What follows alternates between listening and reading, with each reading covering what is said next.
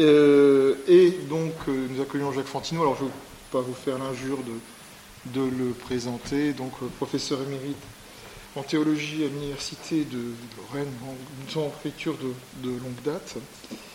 Donc, il va aujourd'hui nous présenter quelques réflexions sur la question de la voix prophétique à l'époque contemporaine. Je lui laisse tout de suite la parole. Merci. Alors, j'ai intitulé cette soirée, par la communication que je veux faire, quelques réflexions sur la parole euh, prophétique dans la société contemporaine. C'est une recherche qui est en cours, hein, je tiens à le souligner tout de suite, c'est-à-dire qu'elle est dans un état provisoire, elle se prête donc à la discussion, ce qui est finalement pas mal pour un séminaire, et puis peut-être même le but d'arriver en fin de, après une communication, de discuter sur les idées qui ont été abordées ou celles qui n'ont pas été abordées et qui mériteraient de l'être. La grande orientation qui va euh, marquer mon intervention consiste à, dire que la parole prophétique, en christianisme, je place en régime chrétien, euh, dans la société euh, actuelle, que cette parole prophétique est théologique. Alors j'ajoute tout de suite deux précisions pour que ce soit bien clair pour tout le monde. Cela ne veut pas dire que toute parole ou tout discours théologique est prophétique. Hein, voilà. Deuxième précision, euh, ça veut dire que par son langage, son contenu, hein, euh, la parole prophétique est théologique.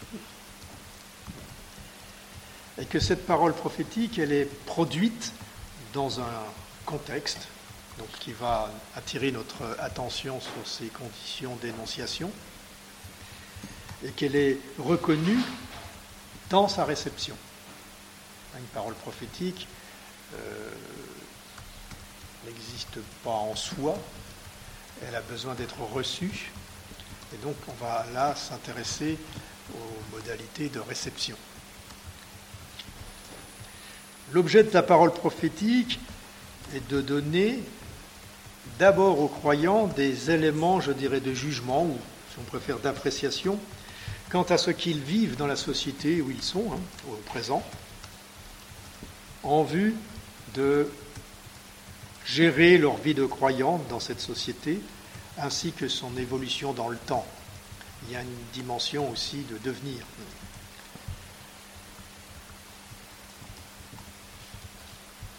Je reviendrai euh, plus tard sur ce qu'est la parole prophétique en tant que telle. Pour l'instant, je crois que je voudrais souligner que gérer, le fait de gérer la vie pour une personne, pour un groupe de personnes, voire pour une société, fait que les croyants ne diffèrent pas des autres à ce niveau-là. C'est ce que font tous les humains dans les sociétés. Ils essayent de gérer le présent et de préparer l'avenir, en règle générale. Et dans toute société, l'être humain gère et organise le présent en cherchant à préparer et organiser l'avenir. Le plus souvent, en tout cas dans nos sociétés occidentales d'aujourd'hui, euh, pour effectuer ce travail de préparation et d'organisation, on a recours souvent à des apports, j'allais dire, euh, techniciens,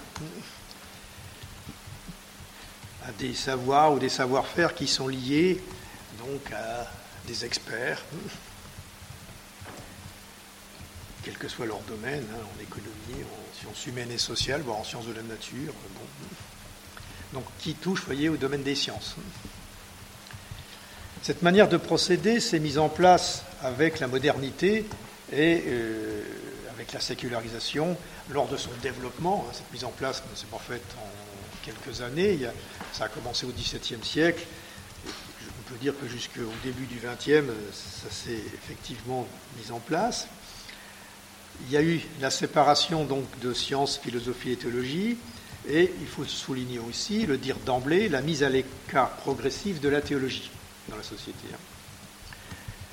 Ce qui va donner aux approches techniciennes une place éminente dans la société, j'aurais pu dire prépondérante, puisque sur tous les grands dossiers, on commence d'abord par faire des évaluations de, ce type pour euh, essayer de voir ce que l'on peut faire pour euh, trouver des solutions aux problèmes qu'on rencontre ou pour préparer l'avenir. Or, moi, je voudrais faire une remarque de fond. Je ne suis pas le seul, évidemment, je m'inscris dans le sillage de penseurs, qu'ils soient théologiens bien sûr, mais aussi philosophes, ou même scientifiques, je parle là des sciences humaines et sociales surtout. une remarque de fond, c'est sous forme d'une question, est-ce qu'il appartient à ces approches techniciennes, voire technoscientifiques, de donner des réponses ou des éléments de réponse à des questions qui, de soi, ne relèvent pas de leur discipline, ne relèvent pas de ces perspectives. Des questions qui touchent la société. Je vais prendre deux exemples. Vous avez, euh, on en discute actuellement beaucoup, c'est la question de l'énergie. On est dans le concret, là. Vous voyez, alors ça a différentes dimensions, cette question de l'énergie, ça va de savoir s'il faut prendre des voitures ou pas, à savoir comment faire de l'électricité, ou etc. Bon, bref, il y a différentes. Euh, deuxième question récente qui a marqué l'actualité, la question des réfugiés et des migrants, ce qui n'est pas la même chose. Ce sont des questions qui sont liées à la société en tant que telle, et la réponse à ces questions ne relève pas d'abord d'approche technicienne, elle relève du politique. Ça avait déjà été remarqué dans les temps anciens, mais cette remarque est toujours actuelle. Le problème, c'est que ces approches techniciennes peuvent être instrumentalisées pour servir d'appui ou de caution à des décisions prises et à des programmes engagés. Ces quelques rappels que j'ai faits sur la manière de procéder dans la société contemporaine pour engager la réflexion voire certains diraient limiter la réflexion sur les grandes questions, manifeste qu'une approche technicienne des questions de société ne peut apporter la réponse, ne peut indiquer la route à suivre pour gérer le présent ou même pour préparer et organiser l'avenir de la société. Car indiquer un chemin suppose une ou des décisions qui relèvent du politique, c'est-à-dire du vivre ensemble et des instances chargées de le réguler, et non pas euh, d'expertise euh, qui peuvent apporter des éléments pour prendre des décisions, mais en aucun cas ne donner les décisions. Du politique pour ce qui concerne la société dans son ensemble et l'éthique pour ce qui concerne des personnes ou des groupes de personnes. Et c'est précisément dans ces domaines politiques et éthiques, voyez, on va y arriver, que la parole prophétique, et donc la parole théologique aussi, peut avoir lieu. Alors, une précision, une sorte de rappel sur la, ce qu'est une parole prophétique, dans le contexte, je rappelle, chrétien, voire judéo-chrétien, c'est qu'une parole prophétique n'est pas d'abord ordonnée à un futur. Elle vaut fondamentalement pour le présent. Et appelle à s'engager, qui dit engagement dit bien sûr par rapport à un futur. Elle interprète donc une réalité, présente ou récente en tout cas, que ce soit une situation de société, un groupe, que ce soit un événement, un phénomène euh, éventuellement même naturel, dans la Bible il y a des exemples, et puis dans la tradition chrétienne aussi, elle en donne la signification par rapport à l'action de Dieu, et notamment du Dieu créateur. C'est-à-dire la signification que cette référence à Dieu apporte et qui est en décalage par rapport à la signification mondaine ordinaire. Alors, on ne va pas traiter trop d'exemples, mais on a ça dans l'Ancien Testament, bien sûr. On a ici quelqu'un qui pourra en parler mieux que moi. Je vais prendre un seul exemple, c'est euh, dans d'Isaïe, le prophète Isaïe. C'est un événement lors du siège de Jérusalem par les Assyriens. Il restait plus, tout le reste était sous domination assyrienne, il ne restait plus que Jérusalem. Donc Jérusalem est assiégée, complètement entourée, encerclée. Et la, parole prophétique d'Isaïe intervient donc dans ce contexte-là pour dire que la ville ne sera pas prise. Donc elle intervient dans un contexte présent. Futur, elle ne sera pas prise, que non seulement elle ne sera pas prise, mais qu'ils vont s'en aller. Ce qui de fait se fait.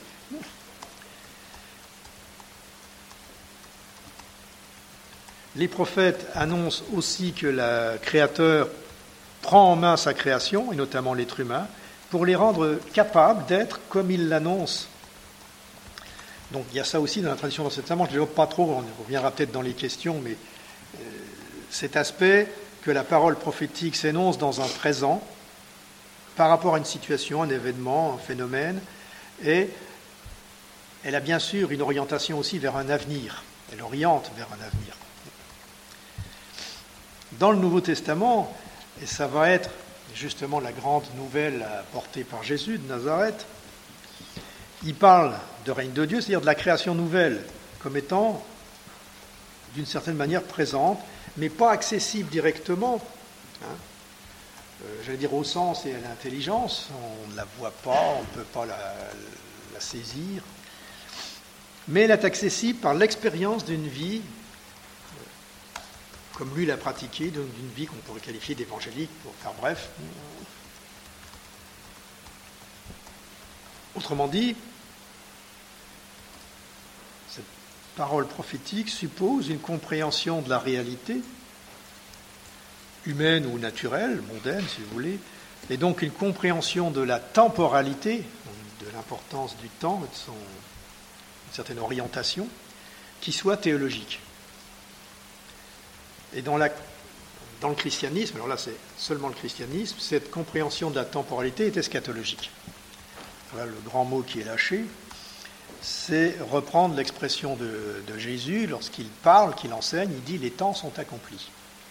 Ce qui, dans le contexte de l'époque du judaïsme, signifie que euh, on est, si vous voulez, d'une certaine manière, à la fin des temps, ça que ça veut dire, eschatologie, eschaton, c'est les derniers temps. Hein. Mais que cette eschatologie est tout à fait particulière, puisque ce n'est pas le bouleversement universel qui était, que généralement on attendait, qui mettait un terme à l'histoire humaine et du monde pour le transformer de manière définitive avec le jugement dans la création nouvelle, c'est commencer tout en n'étant pas accessible directement il y a une espèce de jonction qui est faite et qui fait que le comportement euh, va être amené, humain, hein, va être amené à se modifier en fonction de cette présence des derniers temps. Ce qui engage aussi une certaine compréhension du monde, comme le monde comme création, on le savait déjà, qu'il était, devait être accompli, on le savait déjà dans le judaïsme, mais ce qui est nouveau, c'est que cet accomplissement est commencé. Alors cette compréhension du prophétisme, la, la, parole prophétique en régime chrétien, évidemment va se heurter à une difficulté majeure dans nos sociétés, euh, ce que j'appelle l'immanentisme, à savoir que euh, il y a dans notre société une perte d'une manière un peu positive, de la transcendance, une occultation de la transcendance, une non prise en compte de celle-ci, et sur laquelle il nous faut réfléchir, parce que c'est important, c'est le contexte dans lequel va avoir lieu l'énonciation et la réception. Donc euh, il faut euh, quand même un peu le prendre au sérieux. Donc je vais maintenant m'intéresser à ce contexte d'immanence qui est la caractéristique, une des caractéristiques, ce n'est pas la seule, donc de cette société euh, moderne ou postmoderne, comme on voudra euh, l'appeler. Dit rapidement, donc, immanence, traditionnellement, immanence s'oppose à transcendance, hein, en Occident, la réponse occidentalement. Dit rapidement, quand on parle d'immanence, ça veut dire que le réel est constitué d'éléments qui s'impliquent les uns les autres. C'est un aspect ontologique, si vous voulez. Et la conséquence en est que expliquer cet élément ou un phénomène qui se produit, c'est chercher les implications qu'il constitue, les interactions qui agissent, qui viennent de son monde environnant. La question reste ouverte de savoir si cet ensemble d'éléments qui les uns aux autres qui constituent le monde, si la frontière de cet ensemble est incluse ou non dans le réel. Ça, ça a toujours été débattu. Dit autrement, est-ce que la totalité qui est le réel est quelque chose de plus grand, de plus, que l'ensemble des éléments qu'il constitue? Problème euh, traduit en termes mathématiques, ça veut dire ce que l'ensemble, la fermeture appartient à l'ensemble ou pour. pour les ceux qui ont fait des maths, c'est clair. Pour les autres, ce serait moins clair, mais. peu importe, vous comprenez l'histoire, c'est que on a un ensemble, mais est-ce qu'il est, il va être, ça va être ce que je vais développer par la suite, est-ce qu'il va être ouvert ou fermé? Considéré comme ouvert ou fermé. Pour en arriver là, il faut savoir que la philosophie, dès les débuts de la modernité, euh, celui qui a été le plus loin dans cette réflexion sur l'immanence, ça a été, enfin, ce qu'il me semble, est ce que j'ai lu de lui, et ce que j'en ai lu sur lui, c'est euh, Spinoza. Donc, Spinoza, vous voyez quelle figure, c'est donc un penseur d'origine juive, mais qui n'est pas pratiquant de sa religion, il sera même exclu de la synagogue, et qui est un philosophe, fondamentalement, qui travaillera de ses mains, il fera des, verres, des lentilles pour gagner sa vie, hein, il est aux Pays-Bas, et c'est un cartésien, c'est quelqu'un qui a commencé en philosophie par enseigner Descartes, et il va prolonger la pensée de Descartes dans sa ligne à lui, qui est celle de l'immanence, et donc, on aboutit à quoi? Ça aboutit au fait que la nature, on pourrait dire un N majuscule, est infinie, incréée, et une, qu'elle est Dieu. Ça carrément écrit dans les, éthiques, dans le préface, au livre 4. Donc, euh, qui est la substance infinie, la réalité, ce Dieu Immanence radicale, donc. Hein. Chaque être appartenant à la nature est en Dieu, et Dieu est en lui. Ce qui conduit à une rationalité totale de la réalité dans le système de Spinoza, tout s'explique, y compris les actions, les idées humaines. Elles s'expliquent par la participation aux lois universelles de la nature avec un grand N. Donc Spinoza va développer un humanisme, si vous voulez, moderne, fondé sur le développement indéfini de la puissance de l'être humain à connaître les choses, y compris soi-même, les choses des êtres, si vous l'avez compris soi-même, et un développement indéfini de la puissance de l'être humain d'agir en participant sciemment à l'œuvre naturelle, c'est-à-dire à l'œuvre de la nature, puisque par la connaissance qu'il acquiert, il peut entrer délibérément dans cette œuvre, comme il peut aussi ne pas y entrer. Donc on a affaire ici à une immanence totale, c'est-à-dire que c'est dans l'immanence que l'être humain se réalise. C'est cette idée-là qui est forte. Et toutes les dire tous les philosophes qui vont venir après, donc 18e, 19e, 20e, d'une certaine manière, vont euh, se situer par rapport à cette conception de l'immanence. Et deux conceptions vont émerger, celle que j'ai appelée euh, celle d'une immanence euh, ouverte ou celle d'une immanence fermée, et qu'on trouve, qui commencent à se mettre en place dès le 18e et qui vont se développer au 19e, au 20e et au 21e siècle, on les trouve toutes les deux à partir donc de, la, de Spinoza. Et souvent, on fera, c'est un des penseurs du XVIIe, euh, avec Descartes, qui va être euh, souvent euh, étudié et cité par les philosophes modernes du XXe siècle, par exemple. Hein. Ce sont des références, donc elles sont, sont lues et travaillées. Alors, on rejoint la question que j'ai développée tout à l'heure. Est-ce que la frontière de l'ensemble, qui qu'elle réelle, est incluse ou non en lui. Si elle est incluse, alors il est considéré une immanence fermée. Tout s'explique à l'intérieur. Il n'y a pas de question qui puisse faire référence à, une moindre, à la moindre ouverture. Si cette frontière n'appartient pas, cette immanence est ouverte. Et je peux euh, aussi essayer de l'illustrer par des exemples contemporains ces, deux positionnements. Le premier, donc la première forme, l'immanence fermée, ben ça va développer un naturalisme athée au sens euh, pas d'emblée idéologique, athée pas, pas d'emblée au sens idéologique, mais simplement il n'y a pas de Dieu parce que Dieu serait supposé être extérieur euh, à la nature, au monde. Mais en même temps, c'est une pensée qui est euh, construite théoriquement, la vie humaine est issue et s'insère totalement dans un univers qui, bien sûr, est matériel, et tout s'explique ou prend sens dans cette perspective. Il n'existe rien en dehors, il n'y a pas de nouveauté à attendre ou à espérer dans cette forme d'immanence. C'est-à-dire que tout se passe ici et maintenant, ça ne veut pas dire que ça n'a pas sa richesse, hein, attention. Euh, dans le présent, tout est donné. Je veux en même temps, tout est à faire. Mais je veux dire, c'est dans le présent, il n'y a rien à attendre d'un futur qui serait meilleur ou je ne sais pas quoi. Bon.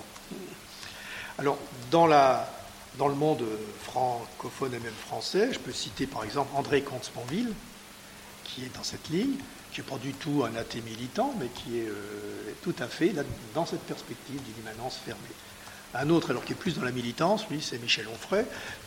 Il ne va pas développer davantage. Je crois que tout le monde en a entendu parler, au moins. Donc voilà euh, un premier positionnement. Deuxième positionnement, c'est l'immanence ouverte.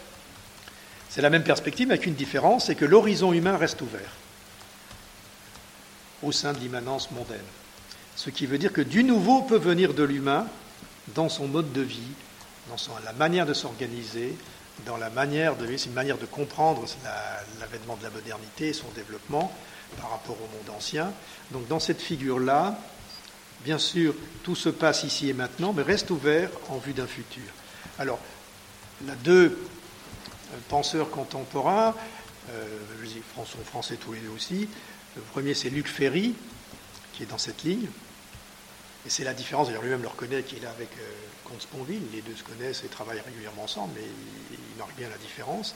L'autre c'est Marcel Conche, qui était donc à la Sorbonne, qui maintenant il a, est professeur émérite depuis, même maintenant honoraire, retiré de des affaires depuis quelques années, mais qui a été dans cette perspective, ces deux auteurs de référence sont Montaigne et Spinoza, donc c'est pour vous dire le, quelle ligne on se situe. Une immanence qui reste ouverte. Ayant repris là, on pourrait aller s'intéresser à voir, en dehors de l'Occident, quelle conception on a de l'immanence. Et je pense notamment à cet euh, univers de pensée euh, très important qui est la pensée chinoise, qui est une pensée de l'immanence, elle aussi, qui est un peu différente de celle-là, mais qui est quand même une pensée de l'immanence. Bon, je la développe pas ici, si vous voulez qu'on en parle, on en parlera après dans les questions. elle se rapprocherait davantage de l'immanence ouverte que de l'immanence fermée ce que j'ai rappelé tout à l'heure de la parole prophétique, on voit que dans ce contexte d'immanence, euh, elle va se trouver un peu interrogée dans la mesure où cette parole prophétique, je dis, suppose une certaine compréhension de la réalité, une compréhension théologique. Or, cette compréhension théologique, elle va mettre en notamment euh, faire appel, d'une part, à la notion de création, et de donc de, Créateur, de créateur. S'il y a une création, il y a un créateur. Qui, dans la tradition euh, chrétienne et juive, est radicalement euh, le créateur distinct de sa création? Alors avec l'immanence en face, c'est sûr que ça pose a priori un problème. Mais il y a un deuxième concept qui est utilisé, c'est l'eschatologie, le concept d'eschatologie. Euh, puisque non seulement on considère que les temps derniers sont en continuité avec le temps présent, mais en même temps, c'est une continuité englobante, puisqu'elle euh, touche aussi le passé et le présent. Et donc, euh, ça introduit une altérité par rapport à l'immanence temporelle qui est euh, professée, si j'ose dire, par des conceptions immanentistes.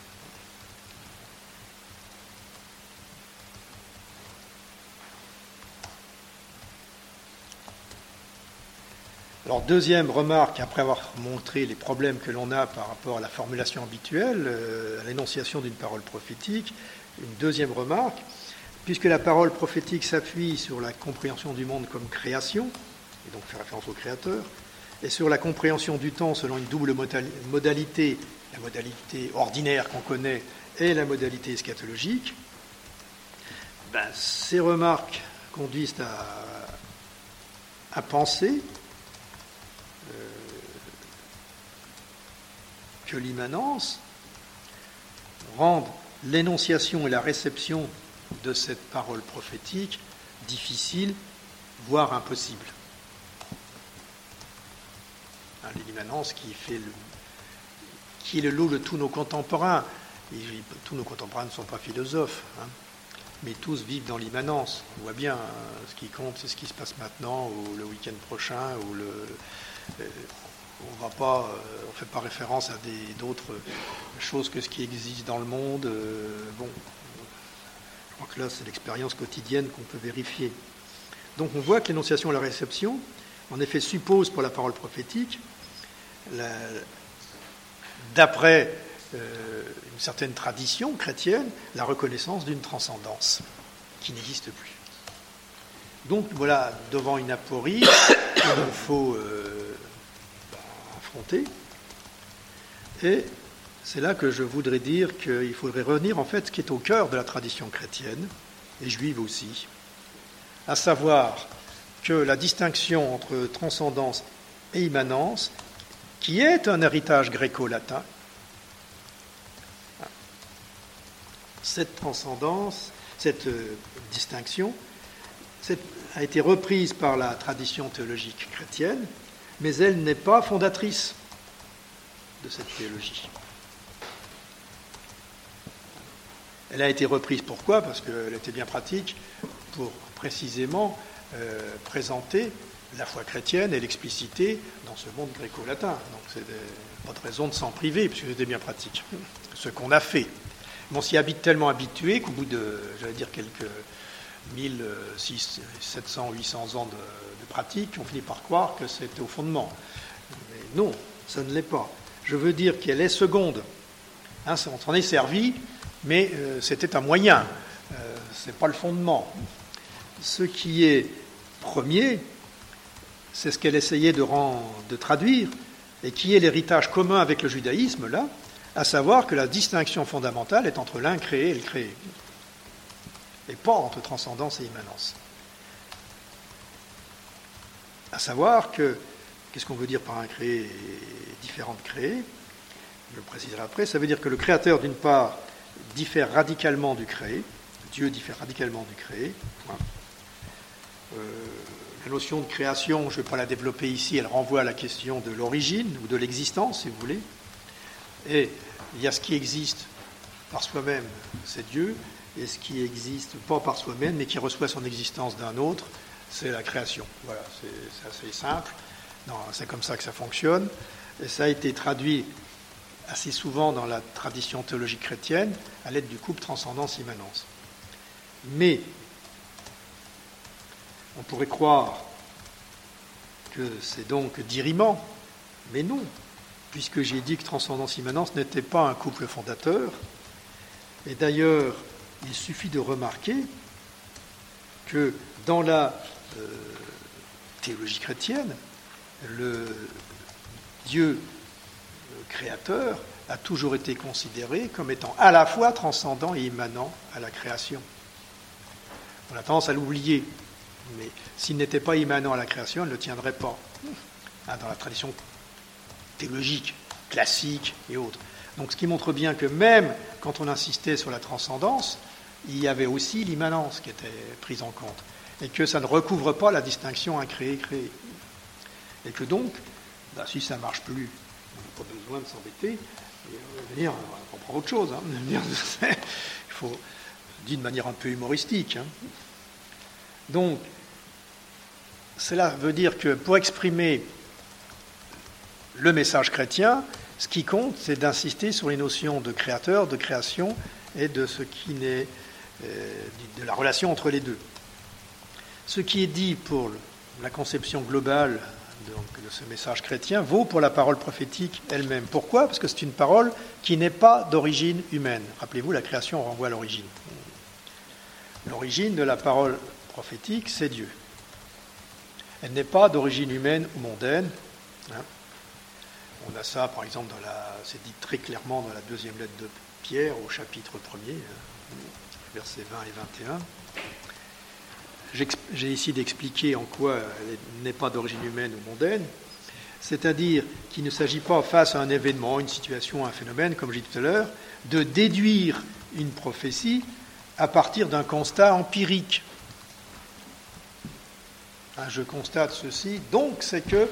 Voilà, non, c'est pas comme ça que ça marche. ce n'est pas non plus, ça ne consiste pas à déduire à partir de l'écriture et de la tradition interprétative de la communauté croyante, de déduire que nécessairement s'il se passe cela, c'est que. C'est hein, la proposition, l'énoncé qu'on donne serait prophétique. Ça, c'est important de bien le noter. Il y a là, effectivement, une origine qui échappe. La parole prophétique porte toujours sur le comportement des croyants, ça c'est la deuxième chose. Le comportement des croyants par rapport à l'avènement de la création nouvelle. Et c'est pour ça que c'est une révélation. Une révélation que ça vient de Dieu, parce que on n'a pas de moyens empiriques, ni même à partir de l'interprétation des Écritures, de mesurer justement la valeur ou la situation de ces comportements par rapport à l'avènement de la création nouvelle. Et on retrouve là euh, ce que j'ai dit auparavant, à savoir que la réalité eschatologique qu'est la création nouvelle, c'est-à-dire la vie nouvelle dont Jésus a témoigné, et, à laquelle il a invité ses disciples, à laquelle il a invité ses disciples, c'est-à-dire de vivre de la même manière. Donc la création nouvelle n'est pas accessible directement par les sens, elle l'est par l'expérience d'une vie évangélique, c'est-à-dire par la mise en œuvre des comportements nouveaux initiés par Jésus, ou des comportements qui ne sont peut-être pas nécessairement nouveaux dans le judaïsme, mais à qui il a donné en tout cas une orientation et une force nouvelle.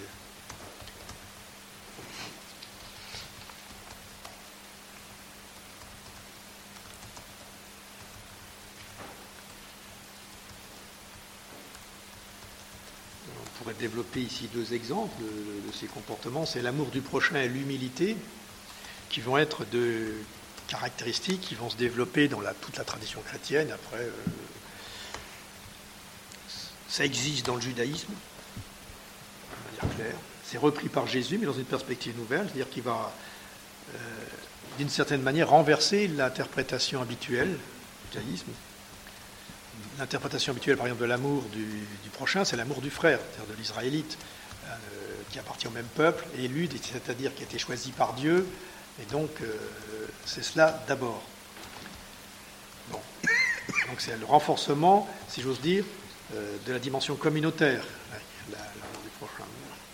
C'est important pour un judaïsme qui est majoritairement en diaspora, je veux dire, c'est fondamental, je veux dire, c'est pas n'importe quoi, on a besoin de ça, il faut que ça tienne, donc ça ne peut tenir que, effectivement, s'il y a cet amour du prochain compris en ce sens. Ce qui euh, l'humilité va consister à être à sa place. Vous regardez, là il y en a un qui pourra en parler mieux que moi, ici aussi, dans toute la littérature de sagesse euh, qui se trouve dans l'Ancien Testament ou dans le judaïsme, on va avoir, être à sa place. Euh, hein. ça conforte en même temps une société hiérarchisée, tout en tempérant les excès euh, possibles, voire réels, qui, existent ou peuvent exister. Y compris, société hiérarchisée, y compris au plan religieux. La société juive est hiérarchisée hein, à l'époque. Avec Jésus, alors là, il y a un basculement parce qu'il annonce évidemment que cette création nouvelle est, proche de là, ce qui implique une relation entre le créé, l'être humain et Dieu qui, est modifiée, qui, bascule. On n'est plus dans l'ordre du pouvoir ou de l'autorité, mais dans l'ordre du service. L'amour du prochain, ça va être l'amour de tout être humain, et non la recherche, il s'agit d'être serviteur. Ce qui va évidemment rejoindre l'humilité, l'humilité être à sa place, ça va devenir chercher donc les dernières places et non pas les premières. Et ça va devenir un principe, je un subversif, euh, puisque ça implique que la valeur d'un être humain ne dépend plus de son statut dans la société, ni de son groupe d'appartenance. Ah, c'est ce que Paul va dire aux Corinthiens, euh, la, communauté qu'il a fondée. Euh, parmi vous, il n'y a pas beaucoup de gens, euh, je vais dire, de gens bien, de des choses comme ça. Ça dit bien, ce que ça veut dire cette espèce de renversement que, que le christianisme apporte. Ces comportements, évidemment initiés par Jésus, sont repris par les chrétiens comme résultant et sont compris comme résultant de l'action créatrice de Dieu le rapport à la création. Et leur manière de vivre est là pour euh, correspondre au projet divin, si j'ose dire, pour le révéler à ceux qui n'en vivent pas ou pour montrer ce qu'est la création nouvelle par leur agir, et leur agir notamment au plan social et politique. Voyez donc, c'est toujours par le biais du comportement et de la vie que va être accessible cette euh, création nouvelle, et comme c'est là que va se faire la parole prophétique. Hein. Et donc l'énonciation et la réception de la parole prophétique supposent d'être euh, entré dans, ce type de vie.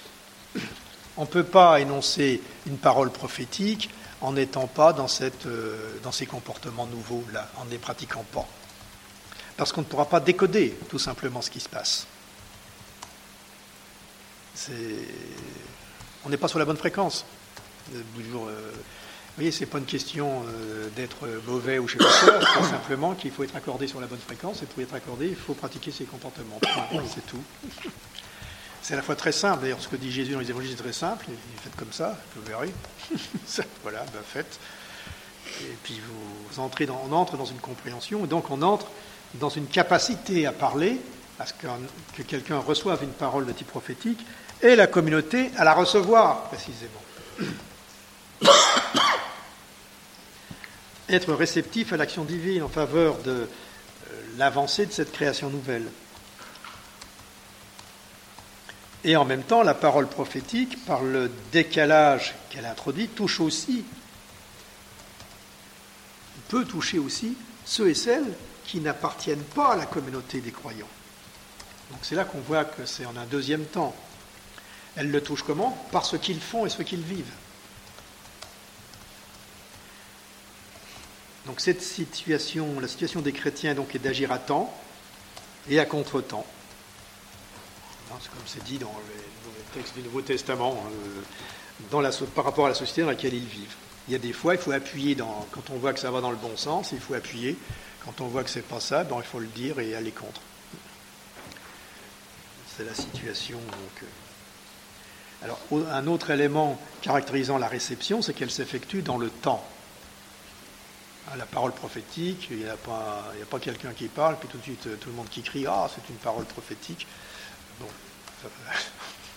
même déjà dans l'Ancien Testament, hein, ça prend du temps. Hein, on voit, euh, mais c'est toujours pareil. Ça veut dire pourquoi ça s'effectue dans le temps Ça veut dire dans une histoire qui là aussi est marquée par l'eschatologie. La vérification, et donc euh, il y a un travail de vérification et de réception qui s'effectue dans l'histoire des croyants, de la communauté croyante qui a reçu la parole, hein, qui va l'authentifier. Donc, si vous voulez, les conditions d'énonciation et de réception de la parole prophétique en régime chrétien dans la société sont générales, elles sont les mêmes aujourd'hui qu'hier, d'une certaine manière.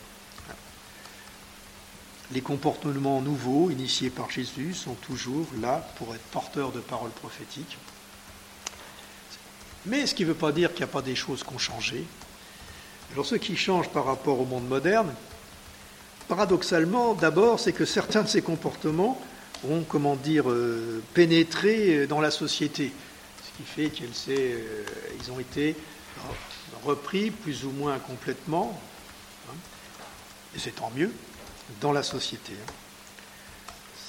et notamment dans certaines euh, institutionnalisations qui ont été faites.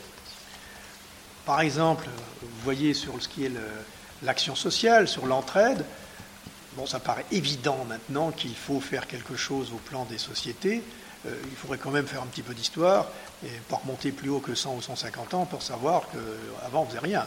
Au plan de la société en tant que telle, que le politique n'organisait pas l'action sociale, etc. Et que c'est quand même un certain nombre de siècles d'agir par des chrétiens et des choses qu'on fondait, bon, des, qui pour soigner, qui pour aider ceux qui n'avaient pas à manger, qui, etc., etc. On finit par attirer euh, l'attention, que, qu'on les fait pour euh, s'opposer aux chrétiens, comme on l'a fait avec l'anticléricalisme de la fin du 19e, début 20e, Peu importe. L'essentiel, c'est que c'est passé dans la société, et c'est très bien.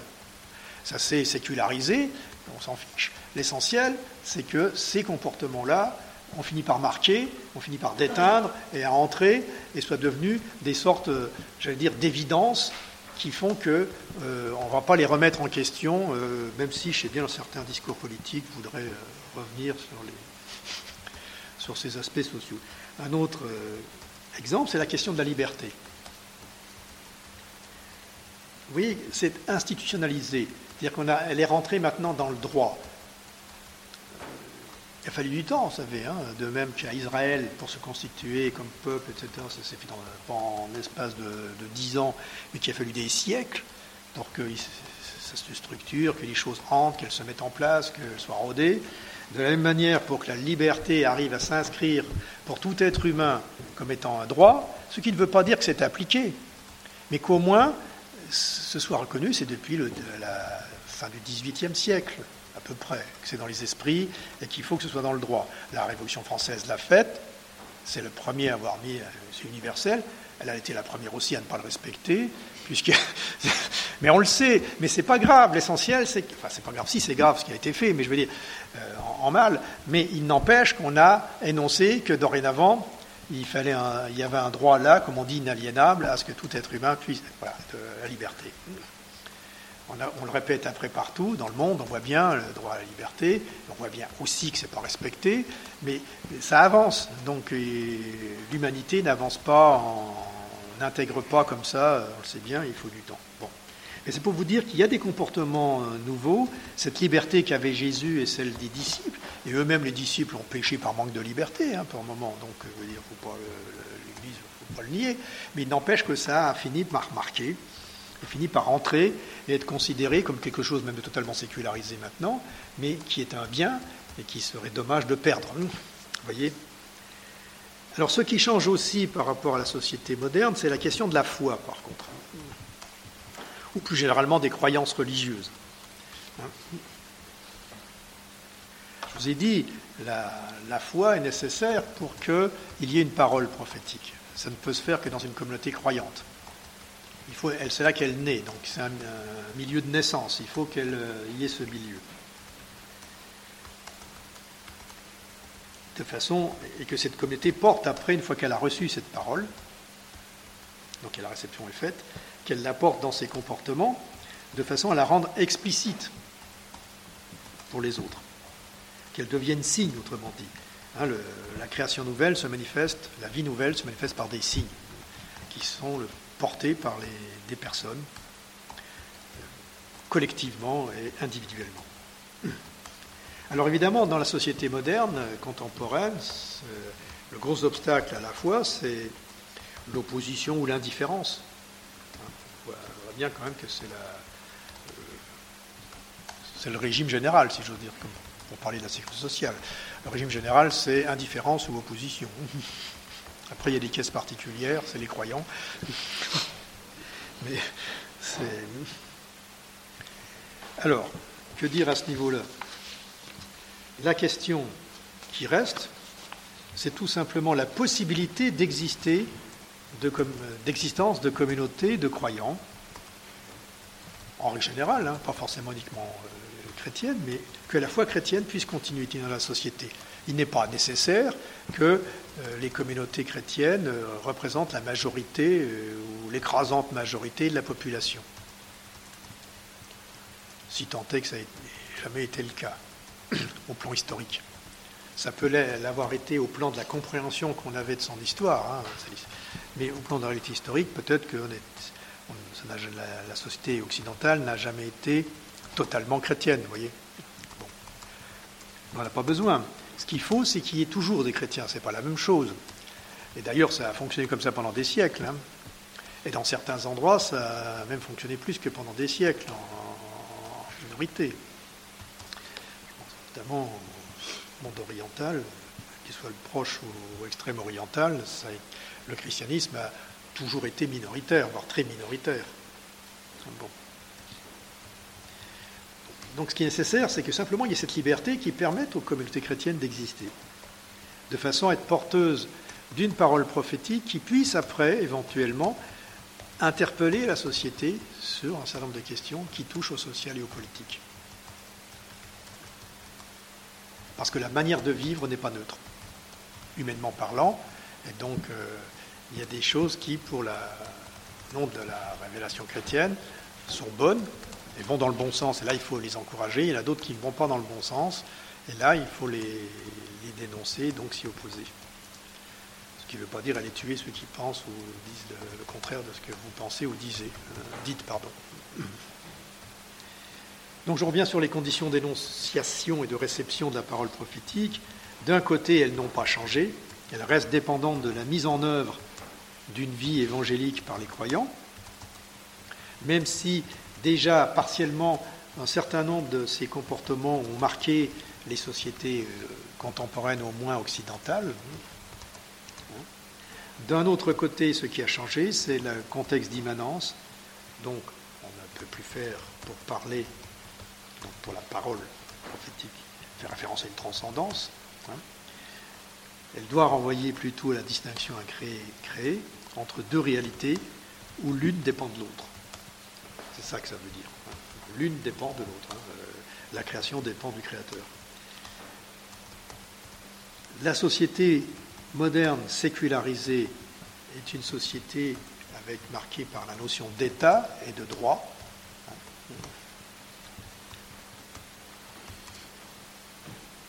Elle doit être, ce type de société, pour l'être humain, elle est quelque chose euh, à garder, parce que c'est justement cette référence à un État et, au droit qui permet d'institutionnaliser ces comportements qui doivent euh, aider tout être humain à trouver euh, sa voie, pas forcément devenir chrétien. Je pense à la liberté, à l'action sociale tout à l'heure, mais il s'agit de l'épanouissement des individus dans la société et de la société elle-même. Cela dit, bon, bah, le problème est lié euh, par rapport à, la liberté qu'on a dans la société pour pratiquer ces comportements issus de Jésus, euh, la situation française est un peu particulière dans le monde occidental, hein, puisqu'on n'est quand même pas trop sorti, complètement en tout cas, du vieux fond euh, révolutionnaire et des Lumières, hein, ça remonte au XVIIIe, hein, ce que je dis, et qui était euh, non seulement anticlérical, mais anti-religieux, je veux dire, contre toute forme de religion institutionnalisée. Or, une condition d'énonciation, de réception de la parole prophétique dépend de la liberté d'exister.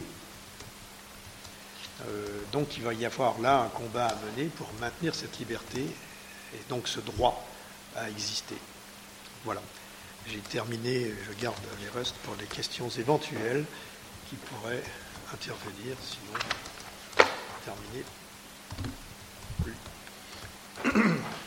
Bien, merci beaucoup. Alors moi j'ai évidemment reconnu euh, beaucoup de choses euh, de, ton travail de, réflexion antérieure ayant été amené à un certain moment en faire la synthèse, moi on proposer une synthèse, si on veut, avec, euh, le rôle, avec l'importance du rôle de, la création, de l'eschatologie et, et, donc de l'importance de, de l'importance de la communauté. Peut-être une première question ou un premier point d'éclaircissement. Toute parole prophétique est théologique, toute parole théologique n'est pas prophétique. Que tu pourrais revenir euh, sur ce point Donc l'ensemble parole prophétique est inclus dans l'ensemble parole théologique, mais a un complémentaire non nul pour exprimer mathématiquement en théorie des ensembles. Les comparaisons mathématiques portent du fruit. Donc là aussi, certains en parleraient mieux que, mieux que moi. Qu'est-ce que serait qu'une, si j'ose dire, une, parole théologique hmm, Alors déjà, je crois que peut-être y a-t-il de ma part une mésinterprétation quant au terme de théologie et de, de la qualification théologique, qui peut aussi bien renvoyer donc, à une discipline universitaire que certains d'entre nous ici, euh, que certains d'entre nous ici pratiquent, mais peut-être aussi à autre chose. C'est peut-être de là que, vient, euh, mes que viennent mes interrogations. Bon, si tu veux, pour dire la, le théologique va relever de l'explicitation de la foi chrétienne. Hein.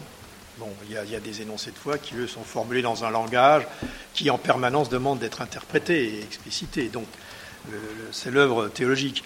Donc, quand on fait, euh, quand on explique, par exemple, quand on dans le cadre d'un enseignement, quand on produit un discours, quand on intervient, etc., c'est une parole théologique, mais qui n'est pas euh, prophétique. Je veux dire, hmm, elle peut l'être, éventuellement, on ne sait jamais, mais euh, elle ne l'est pas d'emblée. Hein. Donc, c'est pour ça que je distinguais les deux. Par contre, une parole prophétique va être théologique. Pourquoi? Parce qu'elle va reprendre du langage qui est théologique et qui est euh, travaillé par la théologie. Ce qui fait que ce langage-là, évidemment, il évolue dans le temps, enfin, en principe, euh, avec des constantes de temps des fois un peu longues, hein, mais bon. comme tout langage d'ailleurs. Des fois ça bascule vite, vous voyez, il y a des espèces de, de grandes stases où ça évolue très longtemps, d'un seul coup les choses se précipitent, puis ça. Stase. Donc c'est ça, j'introduisais une distinction sans trop la formaliser, parce qu'il ne faut pas non plus trop trancher, euh, mais que le,